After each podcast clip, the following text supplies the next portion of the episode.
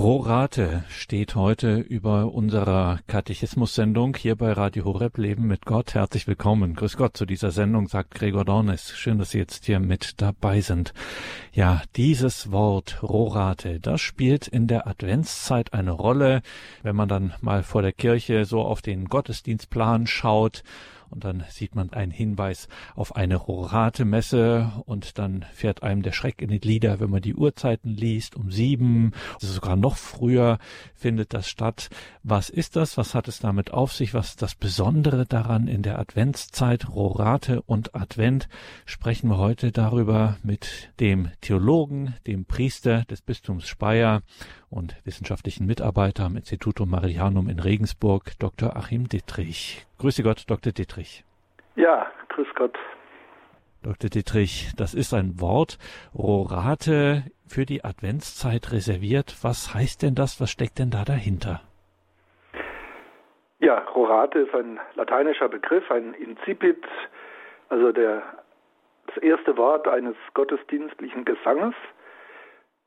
Die hohe Form, die feierliche Form ist äh, im gregorianischen Choral oder beziehungsweise im klösterlichen Stundengebet zu finden, wo das dann also auch heute noch sehr feierlich in lateinischer Sprache dann äh, gesungen wird und zwar in diesem gregorianischen Stil. Ja, also wir hatten ja äh, sehr lange Zeit eine, eine lateinische Bibel und die Liturgie war lateinisch und von daher hat sich das noch erhalten. Äh, wenn man das übersetzt, Rorate, dann äh, bedeutet das äh, Tauen, also Tauet, es direkt übersetzt, Tauet und der weitere Text, also lateinisch heißt es Rorate celi de super et nubis pluant justum. Also das ist ein Vers aus der Vulgata, aus dem Buch Jesaja, der große Prophet im Alten Testament, zu Deutsch, tauet Himmel von oben und die Wolken sollen den Gerechten herabregnen. Ja, das kennen wir dann schon eher äh, durch die entsprechenden Adventslieder. Tauet Himmel den Gerechten oder O Heiland reißt den Himmel auf. Also zwei Lieder, die allgemein bekannt sind und auch in den Gottesdiensten im Advent gesungen werden. Ja, ein ganz starkes Motiv vom Propheten Jesaja, ein Motiv der Erwartung des Messias, des Heilands. Ja, und dieser Begriff, dieses Motiv Rorate, ja, ist sehr adventlich. Es steckt sehr viel Erwartung dahinter, Sehnsucht, ja, eine Ausrichtung auf eine Ankunft und das ist ja auch der Sinn und die Übersetzung des Wortes Advent. Der Advent eben jene Vorbereitungszeit auf das große Weihnachtsfest, die Ankunft des göttlichen Wortes im Fleische, die Geburt Jesu Christi, des Sohnes Gottes, eben jenes Gerechten, von dem äh, Jesaja eine Vision hatte, der Gesalbte Gottes, der Gerechte, der Heiland, wie wir im Deutschen so schön sagen. Der Advent also als diese Zeit der Erwartung und innerhalb dieser Zeit äh, haben wir diese Rorate Messen, wie gesagt, ja, früh morgens. Es sollte dunkel sein, wobei das eher eine, eine Sache des Brauchtums ist, also es ist keine liturgische Vorschrift, dass es dunkel sein muss und dass Kerzen brennen müssen. Das ist eher äh, die Volksfrömmigkeit, die sich hier auch niedergeschlagen hat, die das Ganze aber eben auch atmosphärisch sehr dicht macht. Aber von der Liturgie her und von, vom Bibeltext her, ähm, ja, ist es eine Adventsmesse. Früher war es stark marianisch akzentuiert, also früher heißt vor 1970, dann kam ja das neue äh, Messbuch, zunächst lateinisch, dann 75 deutsch. Ja, da wurde das ganze, auch der ganze Advent neu ähm, akzentuiert. Wir haben also vier Adventssonntage vor Weihnachten. Das bedeutet nicht immer vier Wochen, sondern äh, wenn es sehr kurz ausfällt, dann eben sind es fast nur drei Wochen. Vier Adventssonntage und die Zeit davor, also die Zeit, diese drei bis vier Wochen der Vorbereitung auf Weihnachten, der Erwartung, werden eben geprägt von ja auch herausragenden Gestalten, von Maria, dem Propheten Jesaja, Johannes der Täufer. Maria, sie ist früher sehr eng mit der Roratemesse verbunden worden, was aber nicht zwingend ist. Allerdings stellt sie in Person dann doch dieses Motiv, glaube ich, sehr lebendig und sehr anschaulich dar. Maria, sie ist die große Empfangende, die Tochter Zion, das Volk Israel in Person als Erwartung, als Offenheit für den verkündeten, verheißenen Messias. Früher hat sich das dann so gestaltet, vor 1970, dass man also diese Rorateämter ähm, vorrangig am Samstag gehalten hat. Das war nicht vorgeschrieben, aber das war so ein Brauch. Der Samstagmorgen gehörte Maria, gehörte dem Rorateamt. Man feierte in Weiß, also liturgische Farbe Weiß, Marienamt. Es wurde immer die Perikope aus dem Lukasevangelium gelesen von der Verkündigung des Erzengels an Maria. Deswegen hat man mancherorts, vor allen Dingen im alpinen Bereich, von sogenannten Engelämtern gesprochen.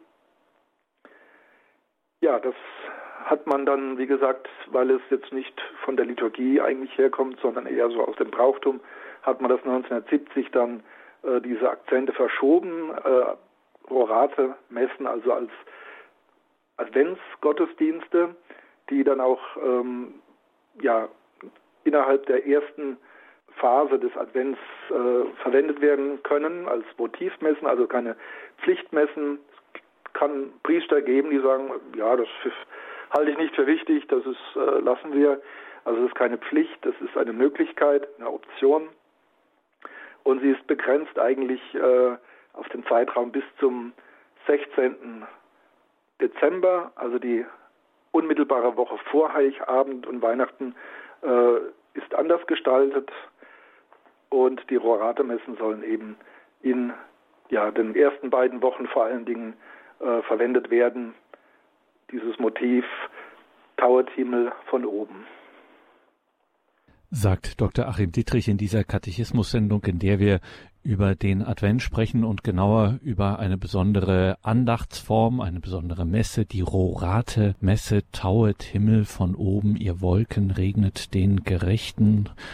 Dr. Dietrich, das Brauchtum, weil das natürlich auch einen symbolischen, einen theologischen Hintergrund auch hat, das soll im Dunkeln stattfinden oder es wäre schön, wenn es im Dunkeln äh, beginnt, diese Messe und dann auch nur mit Kerzen erleuchtet. Was steckt denn hinter dieser Symbolik? Ja, das ist die Symbolik des ganzen äh, Weihnachtsfestes eigentlich oder auch der Osternacht. Also das ist eine Grundsymbolik ich glaube nicht nur im Christentum, sondern generell äh, in der ganzen Religionsgeschichte, die Angst des Menschen vor der Dunkelheit, vor der Kälte, vor dem Tod, vor dem Grab, äh, das, das schwingt da alles mit.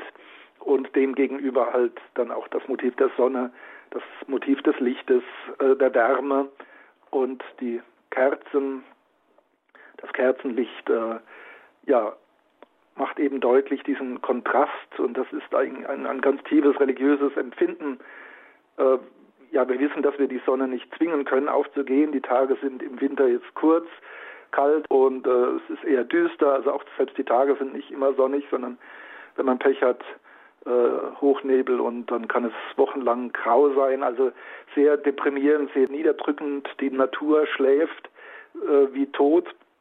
Ja, das ist ein gewisser Realismus, dass man dann äh, diese Rorate-Messe eben nicht bei Tageslicht macht, sondern dass man bewusst auch diese, diese Dunkelheit hernimmt, also das so platziert, dass man die Dunkelheit erfährt, dann ist der Kontrast umso stärker, äh, dass eben die, die Kerzen brennen und dann besonders deutlich machen, also wie viel Wärme da dahinter steckt, aber dass das auch etwas Empfindliches, Verletzliches ist. Kerzen können äh, ausgehen, können ausgeblasen werden. Ähm, es ist ja, kein elektrisches Licht, das man einfach an- und ausschaltet. Wobei bei Stromausfall kann man die Erfahrung auch machen, dass das Licht plötzlich weg ist. Aber bei Kerzen ist das halt wirklich auch ja, vom Gefühl her, von der, vom Motiv her, von der Eindrücklichkeit her sehr stark. Ja, und das passt ja auch sehr gut zur Anlage unseres Weihnachtsfestes, äh, das ja nicht zwingend äh, hätte sein müssen äh, am Ende des Jahres, wo man also auch anknüpft an uralte religiöse ähm, Motive, wo der Mensch einfach inmitten des Winters äh, zur Sonnenwende, wenn also die Tage am kürzesten sind, dass der Mensch da das tiefe Bedürfnis hat, also nach Feiern, des, der Hoffnung, Motiven des Lichtes, äh, der Zuversicht, dass eben der Tod, die Dunkelheit, der Winter nicht ewig dauern, dass das Licht wiederkommt, der Sommer, die Sonne. Und das hat man alles ja auch wunderbar verbunden an Weihnachten mit dem Bild des Gottes, der sich ja herabbegibt in die Welt, der also sein Heil sendet, seine Gnade und zwar nicht nur irgendwie abstrakt informativ, sondern in Person er selbst. Das göttliche Wort wird Mensch und das ist also ein lichtvolles Geschehen. Oder wenn wir unser Motiv heranziehen, äh, Rorate, also der Tau kommt vom Himmel herab, das Nass.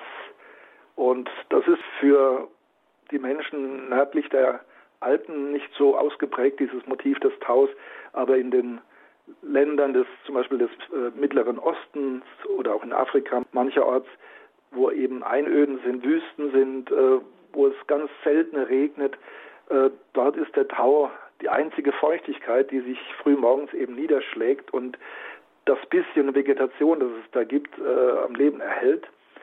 Also etwas sehr Wertvolles, das von oben kommt, das auch der Mensch nicht zwingen kann, das er nicht machen kann, das er empfangen muss, auf das er hoffen muss.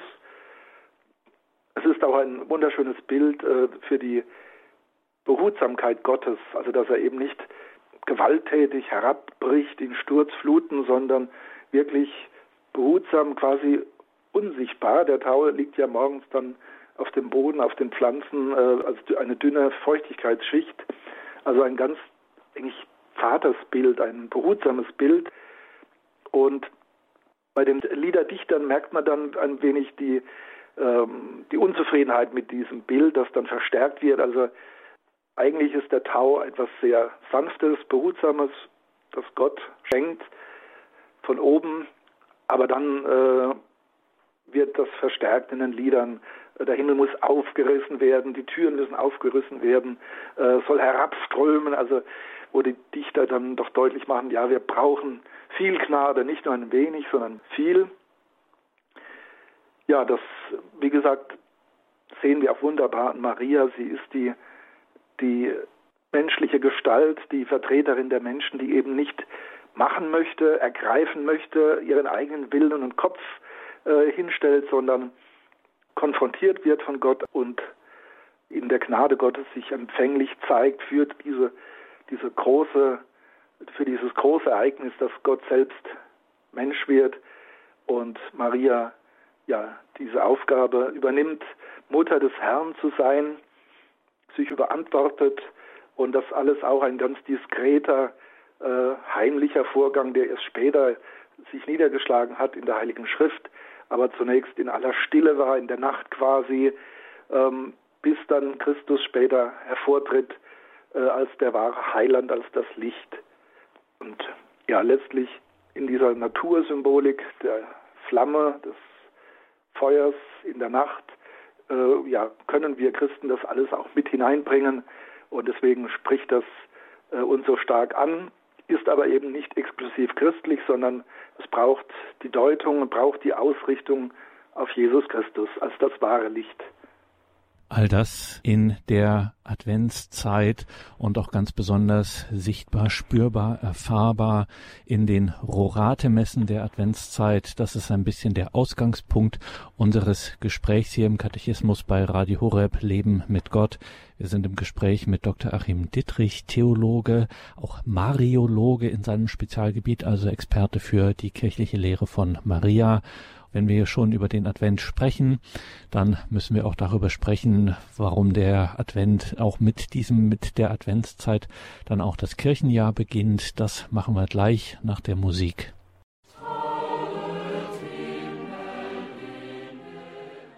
Willkommen zurück im Katechismus bei Radio Horeb, Ihrer christlichen Stimme in Deutschland.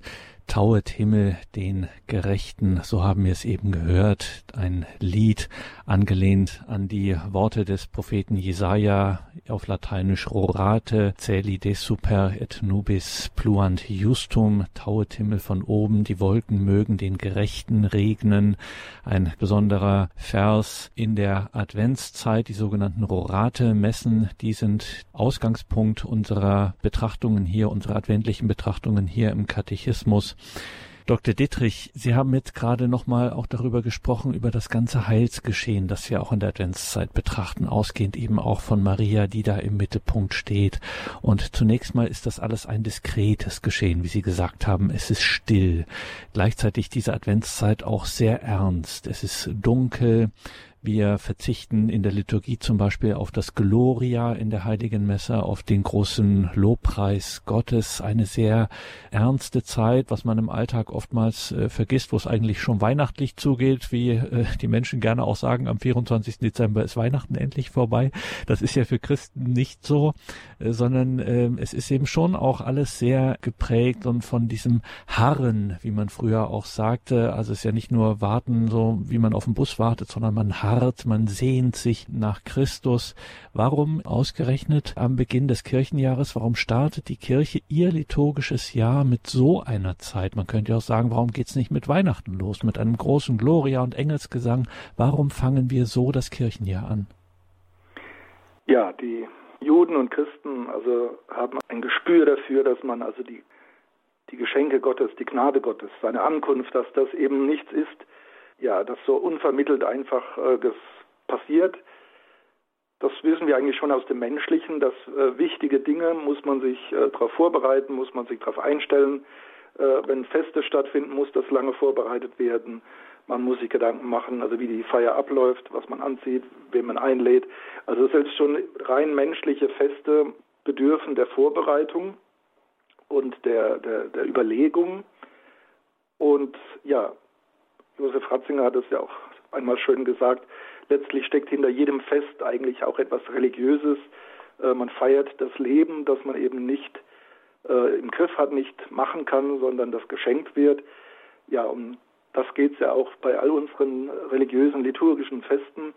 Die Begegnung mit Gott, das Beschenktwerden von Gott, der eben kommt, den wir nicht nötigen, nicht herabzwingen können, den wir auch nicht äh, bestellen können wie ein Lieferservice, also der unverfügbar ist. Und der Mensch muss sich darauf vorbereiten und auch Offenheit zeigen. Also die, das Fasten, die Bußzeiten machen deutlich äh, bei den Juden genauso wie bei uns Christen. Wir müssen also wirklich da auch ein wenig uns dann äh, aus dem Alltag, aus dem Bereich, wo wir wirken und der Chef sind und planen und machen, da müssen wir uns etwas herausnehmen, äh, müssen uns aufstellen, quasi in Wartestellung gehen. Bushaltestelle ist jetzt etwas banal, aber ganz falsch ist das nicht. Also ja, wir wollen äh, wir wollen jemand in Empfang nehmen, wir wollen eine Begegnung, wir wollen beschenkt werden und müssen halt harren und warten, bis derjenige, in dem Fall eben Gott, kommt, ankommt das ist eben nicht nur eine praktische Formalie, sondern es ist auch etwas Inneres. Also unsere innere Haltung muss eben auch entsprechend äh, ausgerichtet werden, dass wir eben, wie gesagt, so wie Maria, diese Haltung gewinnen, siehe, ich bin die Magd des Herrn, mir geschehe nach deinem Wort. Also anzuerkennen, Gott ist der Gebende, ich bin der Empfangende. Äh, er spricht das befreiende Wort, er schenkt die Gnade, er schenkt das Leben und äh, dem will ich, für das will ich offen sein, von dem will ich mich erfüllen lassen. Äh, hier gebe ich ein Ja-Wort, übereigne mich. Also es ist nicht ein wenig, dass ich sage, ja, ich nehme da mal eine Stunde Zeit und ein bisschen und ein wenig, sondern ganz und gar. Ja, und deswegen geht das nicht in ein paar Tagen, sondern äh, hat die Kirche auch äh, deutlich gemacht. Also wir brauchen schon äh, Zeiträume, nennenswerte Zeiträume der Vorbereitung. Also wenn wir uns jetzt den heutigen Advent anschauen, das ist ja die Kurzform. Äh, wenn man sich so die, die Liturgiegeschichte und ähm, die Geschichte auch des Weihnachtsfestes, des Adventes anschaut, äh, gab es verschiedene Strömungen und die haben sich eigentlich zweifach jetzt äh, niedergeschlagen. Wir haben eine östliche Tradition, eine westliche Tradition im Osten. Äh, wird nach wie vor lange gefastet und zwar so wie eigentlich bei uns früher auch äh, ab dem heiligen Martin, also nach St. Martin, ab dem 12. November begann die vorweihnachtliche Fastenzeit. Und zwar immer die Tage äh, Montag bis Freitag. Samstag und Sonntag hat man außen vor gelassen. Und so kam man auch auf eine ordentliche Fastenzeit von 40 Tagen bis hin, zum, bis hin zu Weihnachten. Bei uns ist das untergegangen und äh, aber in der Ostkirche, in der Orthodoxie wird das noch gepflegt. Was bei uns erhalten geblieben ist, der Advent durchaus also als eine Bußzeit, das macht sich schon deutlich äh, in der liturgischen Farbe. Wir haben ja Violett als die liturgische Farbe der Adventszeit. Außer am Gaudete Sonntag, da wird das Violett dann etwas aufgelichtet äh, zum Rosa, um damit wir nicht vergessen, also wir steuern auf ein Fest zu. Wir sollen also nicht im Fasten und der Buße äh, ja quasi das abschließend betrachten, sondern das hat eine Ausrichtung, es ist nicht äh, ein Selbstwert. Ja, da ist in der westlichen Welt äh, leider wenig davon übrig geblieben. Im Gegenteil, man kann sagen, es hat sich gerade auf den Kopf gestellt. Ähm, der eigentliche Gedanke ist, dass wir uns in der Adventszeit ähm, ja, kurz halten, dass wir verzichten, zum Beispiel auch in der Liturgie auf das Gloria, damit wir eben an Weihnachten dieses Gloria neu hören und äh, wieder neu singen können. Und so sollten wir eigentlich auch fasten und eben nicht Weihnachtsfeiern vor Heiligabend begehen, wo dann im Prinzip das volle Programm gefahren wird mit Essen und Trinken und Feiern und äh, auch so alle Weihnachtslieder. Also da erlebt man ja Furchtbares, dass man schon äh, Ende November, wenn der Advent lang ist, Ende November dann mit äh, Stille Nacht und O Tannenbaum konfrontiert wird völlig auf den Kopf gestellt. Also es sollte eigentlich bis Weihnachten sollten wir uns kurz halten, damit wir ähnlich wie in der Fastenzeit vor Ostern ja zur Besinnung kommen, über uns nachdenken, uns neu auf Gott ausrichten, empfänglich werden. Nicht meinen, ich habe das im Griff und ich kann das alles, ich bestelle mir das, ich kaufe mir das, ich mache das, sondern das Gegenteil, so wie Maria äh, oder auch im Sinne des Johannes des Täufers, der eben sagt, ne, wir sollen äh, eher in die Wüste gehen und äh, die Wege bereiten und äh, alles niederlegen, was trennt und hindert zu Gott. Ja, es ist schwer, sich heute dem zu entziehen, dieses Verrückte oder quasi auf den Kopf gestellte, dass es keine Adventszeit mehr gibt, sondern eine Weihnachtszeit, die dann mit Weihnachten endet. Das ist ja völlig auf den Kopf gestellt, wie gesagt. Und es ist schwer und es ist eigentlich eine ganz wichtige Aufgabe für jeden, der sich einen Christ nennen möchte, dem standzuhalten, also wirklich Advent zu halten und Weihnachten ab Weihnachten zu feiern und zwar dann auch äh, bis in den Januar hinein. Das ist nicht leicht. Äh, man will ja auch nicht unverschämt sein gegenüber manchen Kollegen oder wenn dann Weihnachtsfeiern sind, so Sachen, das ist ganz schwer, da immer so quasi als Muffel wegzubleiben, zu sagen, ich mache das nicht muss man vielleicht hier und da mal einen Kompromiss schließen, aber man sollte doch von der Atmosphäre und von der ganzen Prägung der Zeit sollte das dominieren. Ich will mich vorbereiten, ich will bußfertig sein, ich will mich von Gott erlösen lassen, ich will diese Begegnung mit Gott in Jesus Christus wirklich ja mit leeren Händen äh, begehen, also nicht, dass ich ergreifen möchte oder dass ich beladen bin mit tausend Dingen, sondern wirklich offenen Herzens, offen mit offenen Händen, offenen Ohren sollen wir im Advent ja, Jesus zustreben.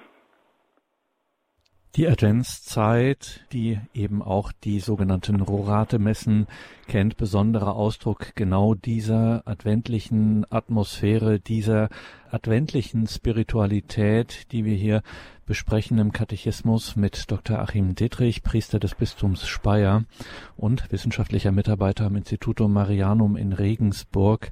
Herr Pfarrer, wir haben nicht mehr allzu viel Zeit, deswegen ist es nicht ganz fair, wenn ich Ihnen eine so ausufernde Frage stelle. Trotzdem, wenn wir schon einen Experten für die kirchliche Lehre von Maria hier haben, Sie haben dazu auch mal eine eigene Sendung an anderer Stelle gemacht. Wir müssen trotzdem noch mal kurz drauf schauen, weil wir jetzt gerade gerade auch gemerkt haben, wie sehr wir auch in der Adventszeit, da wird so spürbar, wie sehr wir doch eben aus dem äh, erwählten Volk Israel kommen, wir Christen.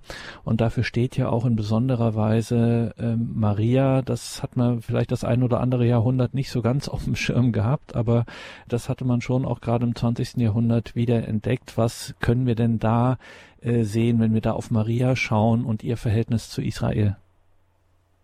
Ja, also Maria ist äh, ganz klar Jüdin, also sie, sie ist so gewisserweise die, eine Blüte oder eine Spitze des Judentums. Man vermutet ja und sehr begründet, dass sie also zu einer äh, Frömmigkeitsbewegung gehört hat, die vor allen Dingen in Galiläa ihren Niederschlag gefunden hatte, die sogenannten Anavim, also die Armen Gottes, die eben also ähm, ja anders akzentuiert als die Pharisäer äh, gelebt haben und dabei ganz bewusst schlicht und einfach gelebt haben, also nicht nach Macht und Reichtum gestrebt haben, sondern das Wort Gottes zu hören und äh, Gott zu entsprechen, also eine Frömmigkeitshaltung. Maria ist, wird deswegen in der Theologie oder auch bei den, bei den äh, Kirchenvätern, bei den verschiedenen Theologen, die äh, sich mit Maria beschäftigt haben, sie betrachtet haben, ja, wird sie eben als die Tochter Zion angesehen. Das ist also ein Motiv, ein Bild äh, aus dem Alten Testament, das man gerne auf sie überträgt.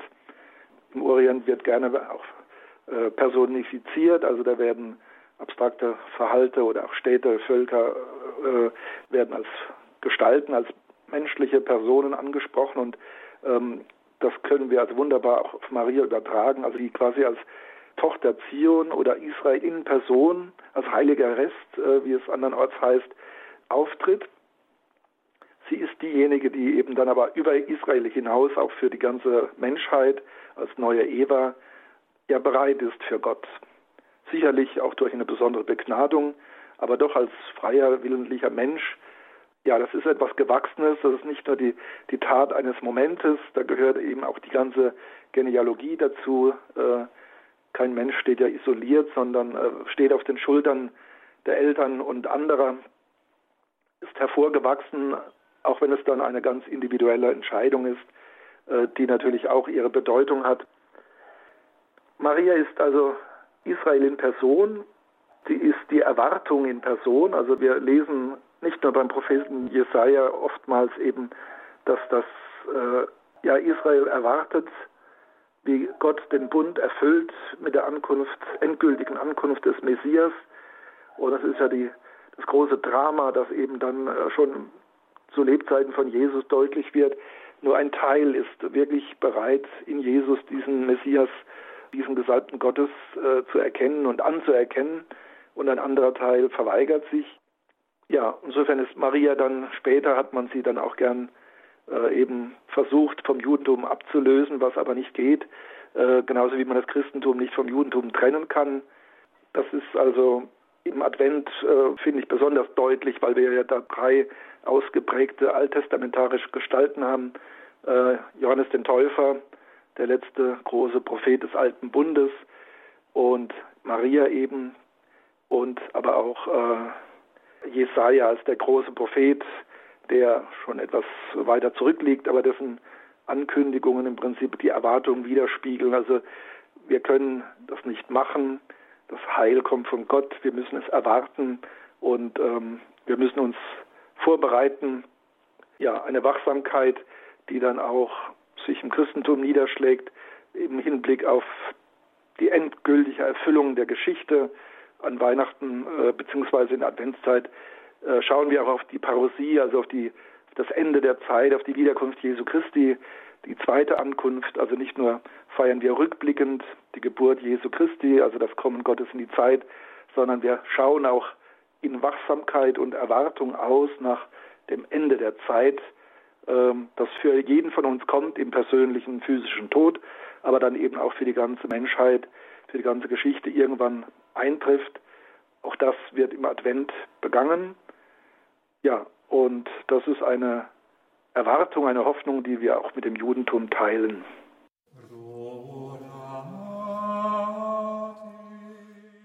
Tauet Himmel von oben. und die Wolken mögen den Gerechten regnen. Das Rorate Celi, ein wesentlicher, wichtiger Bestandteil der Adventszeit, über die wir hier gesprochen haben mit Dr. Achim Dittrich, Priester des Bistums Speyer und wissenschaftlicher Mitarbeiter am Institutum Marianum in Regensburg. Liebe Hörerinnen und Hörer, wenn Sie in die Details zu dieser Sendung schauen, im Tagesprogramm auf horab.org finden Sie interessante Links zu den Büchern von Achim Dittrich. Unter anderem im Jahr 2024 begeht die Diözese Regensburg ihr Wolfgangsjubiläum und da ist ein Buch erschienen, Der Glaube in den Straßen von Regensburg über Heiligendarstellungen in den Straßen von Regensburg, Straßen und Plätzen und viele weitere Hinweise, wie gesagt, in den Details zu dieser Sendung im Tagesprogramm auf horeb.org. Danke Ihnen allen fürs Dabeisein, für Ihre Verbundenheit mit Radio Horeb. Teilen Sie gern auch unsere Beiträge in den sozialen Netzwerken oder liken Sie unsere Beiträge dort, abonnieren Sie unseren YouTube-Kanal und machen Sie Menschen auf Radio Horeb aufmerksam eine einfache Gelegenheit, etwas dafür zu tun, den christlichen Glauben, das christliche Zeugnis in dieser Welt auch weiterzugeben. Mein Name ist Gregor Dornis. Ihnen viel Freude hier im weiteren Programm. Und bevor wir diese Sendung ausklingen lassen, natürlich, Dr. Dietrich, zunächst danke an Sie, dass Sie sich wieder die Zeit genommen haben und dass wir auch diese Adventszeit in dieser besonderen Weise des Wartens, des Erwartens mit leeren Händen, wie Sie auch gesagt haben, wirklich würdig begehen. Freuen wir uns über jede geistliche Unterstützung und von Ihnen dann natürlich über den Segen. Ja, ich möchte dem Segen voranstellen, den Kyrieruf aus unserem Gotteslob. Tau aus Himmelshöhen, Heil, um das wir flehen, Licht, das die Nacht erhellt, Trost der verlorenen Welt. Komm vom Himmelsthron, Jesus Menschensohn, Kyrie eleison. Und so segne euch der dreieinige Gott, der Vater, der Sohn und der Heilige Geist. Amen. Gelobt sei Jesus Christus. In Ewigkeit. Amen.